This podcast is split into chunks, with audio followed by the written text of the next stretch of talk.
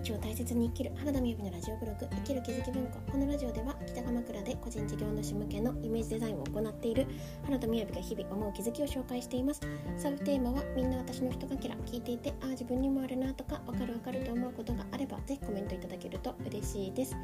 いこんにちは。今日のタイトルは、えー、私がなぜ、えー、思考の学校の講師をしているのか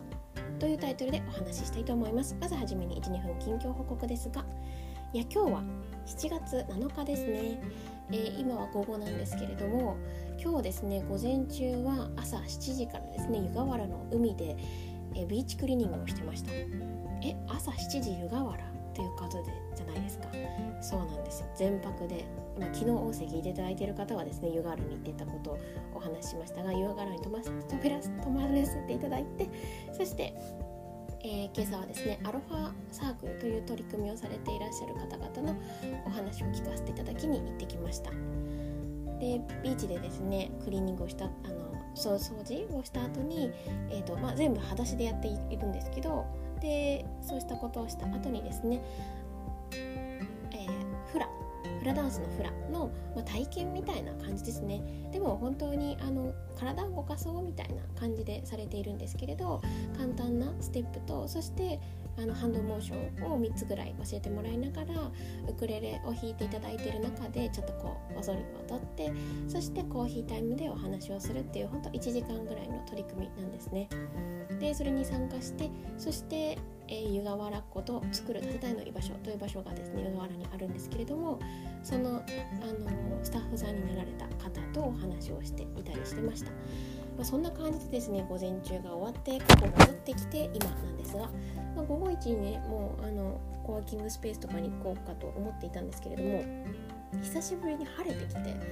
でもう洗濯物を干してはいましたけどさらにまだ溜まってたのでもう干して今一段落というところでこれを取ってから、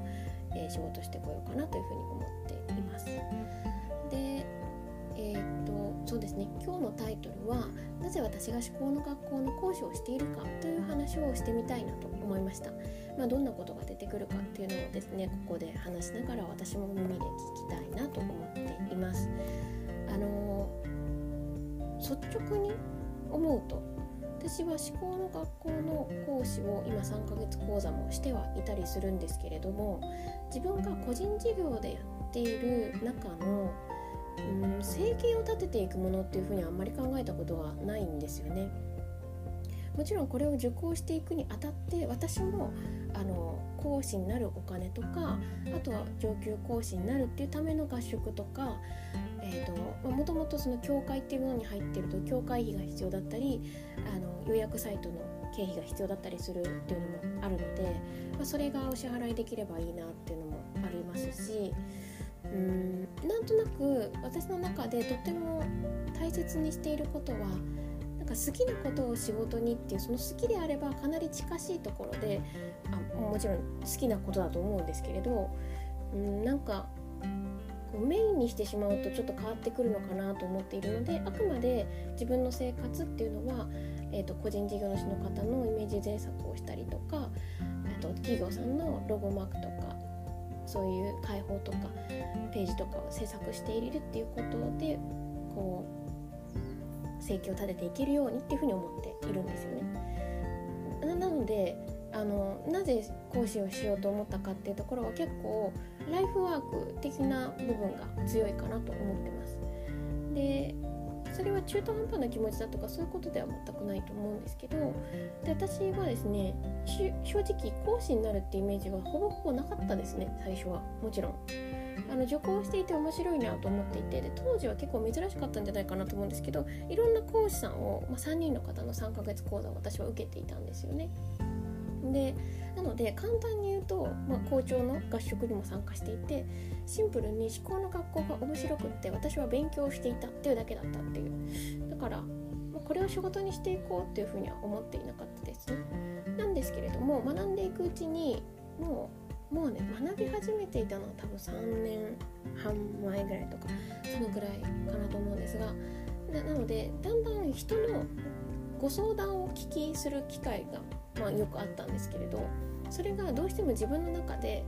あの思考が現実化しているっていうことじゃないと話せなくなってきたんですよね。で古くから私の友達で知ってくださっている方はご存知だと思うんですけど私あのことがあったんだ。うんうん。辛かったよね。っていうふうになんかこう「うんうん」って言ってもらいたかったら私のことところに来ないでって言っていたぐらいマジ嫌なやつなんですけど。逆なんかどう変えていきたいとかどうしていきたいっていうことでしか私は答えられないから。なんかそういうことが必要だったら先に違う人に相談してって話をしてたんですよね。っていうとあの大体はどうしていきたいかっていうことをこう一緒に話せるっていうことで相談してきてくださる方が多かったんですよね。でもそれがだんだんなんか思考の学校の体験講座のめちゃめちゃ最初のところをちょっとだけ喋ってっていう上でね考えると今の話ってっていうなんかそういう風にどうしてもなっちゃってきたんですよね。で言っていたのはまあ1個はあります。でもそれだけで講師になろうなんて全然思わなくって一番は一番っていうかパッと端的に答えるのであれば今私がその講師をやっている理由っていうのは2つありますね。で1つは、えーと、同年代の方私と同じ世代の方でもっと言うと同じように同じ年のぐらいで子育てをしていく人たちと一緒にその思考の仕組みを知ってなんか例えば息子さんとか娘さんがこれからできるようになった時になんでうちの子はっていうふうに自分から切り離して考えるんじゃなくって自分の中の何が教えてくれてるのかなっていうことをこうというふうに見ていける。なんか愚痴だけを言っている世界だったら嫌だなと思ったんですよね。まあ、それはある意味思考の仕組みで言えば自分の私自身の思考が変わればそういったことは変わるっていうのは1個あるんですけれどでも、うん、なんかもう一つの軸としてあのやっぱその、ね、数年後みんながお母さんとかになっていく時になんかこう愚痴でつなが愚痴でずっとこう時間が過ぎるご飯会とかは嫌だなと思ったので。このことを伝えていきたいっていうふうに思ったんですよね。まあ、そこと同じような感じであの味噌作りをしたりとか上映会をやったりとかリトリートプログラムをやったりとかそれっていうのはうん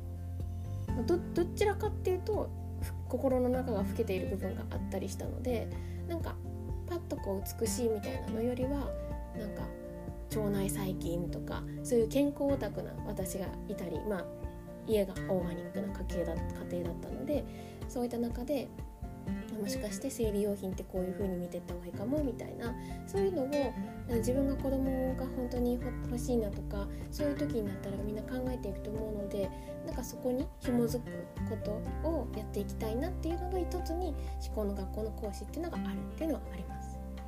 でもう一つはその私はもともと個人事業の方の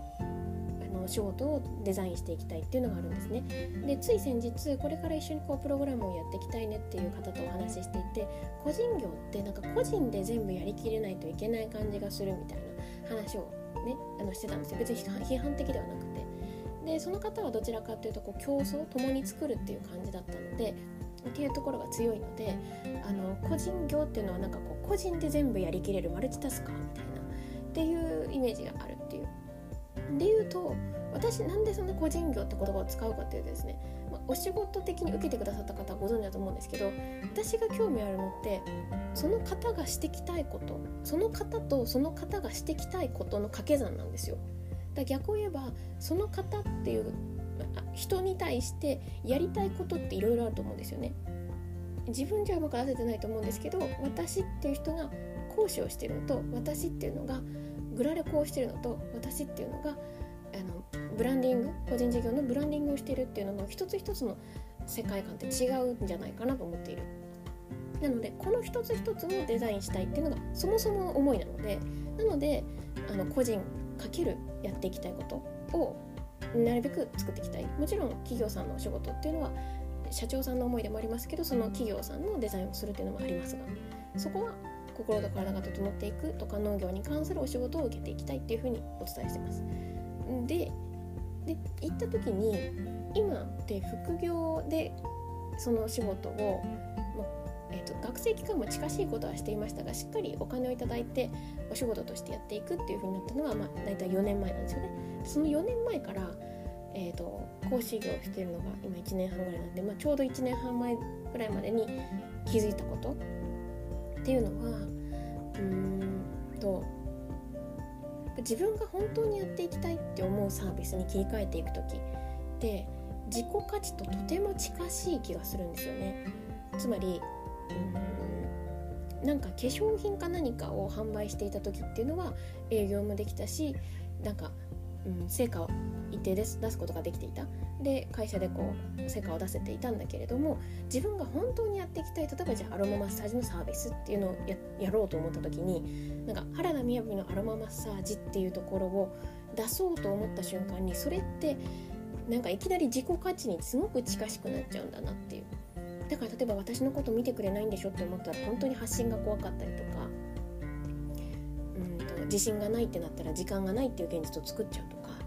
まあ、そんな風にこう自分が本当にやっていきたいことだからこそそもそも自分が実は心の中で思っていた自分の自己価値っていうのとすごく紐づいてしまうっていうのがあるそしてもう一つはあの私がお手伝いさせていただいていた方って主に30代後半から40代50代の女性だったりしたんですけれど皆様もともと企業さんに入っていた方が多かったりするんですよね。でそうすると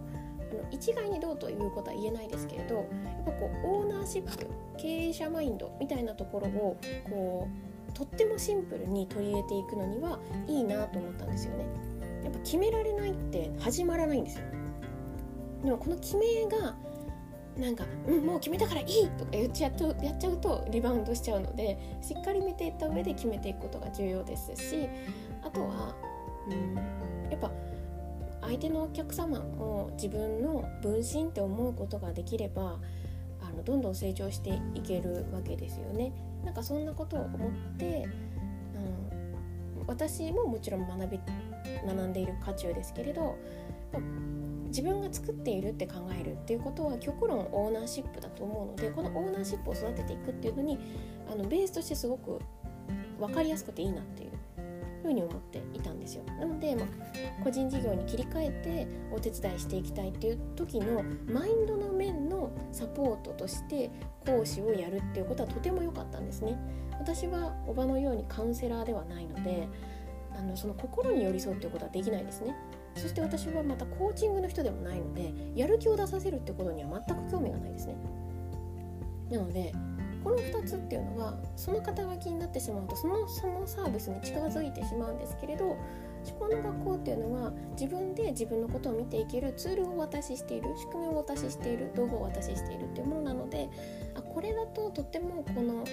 この講座の上でっていうふうにこう関わらせていただけるっていうのがとってもあの良かったんですよね。なのでうん今があるっていう感じがします。はいまあ、あとちょっとだけ言うとあれですね、まあ、デザインが整っていてもあの心の中で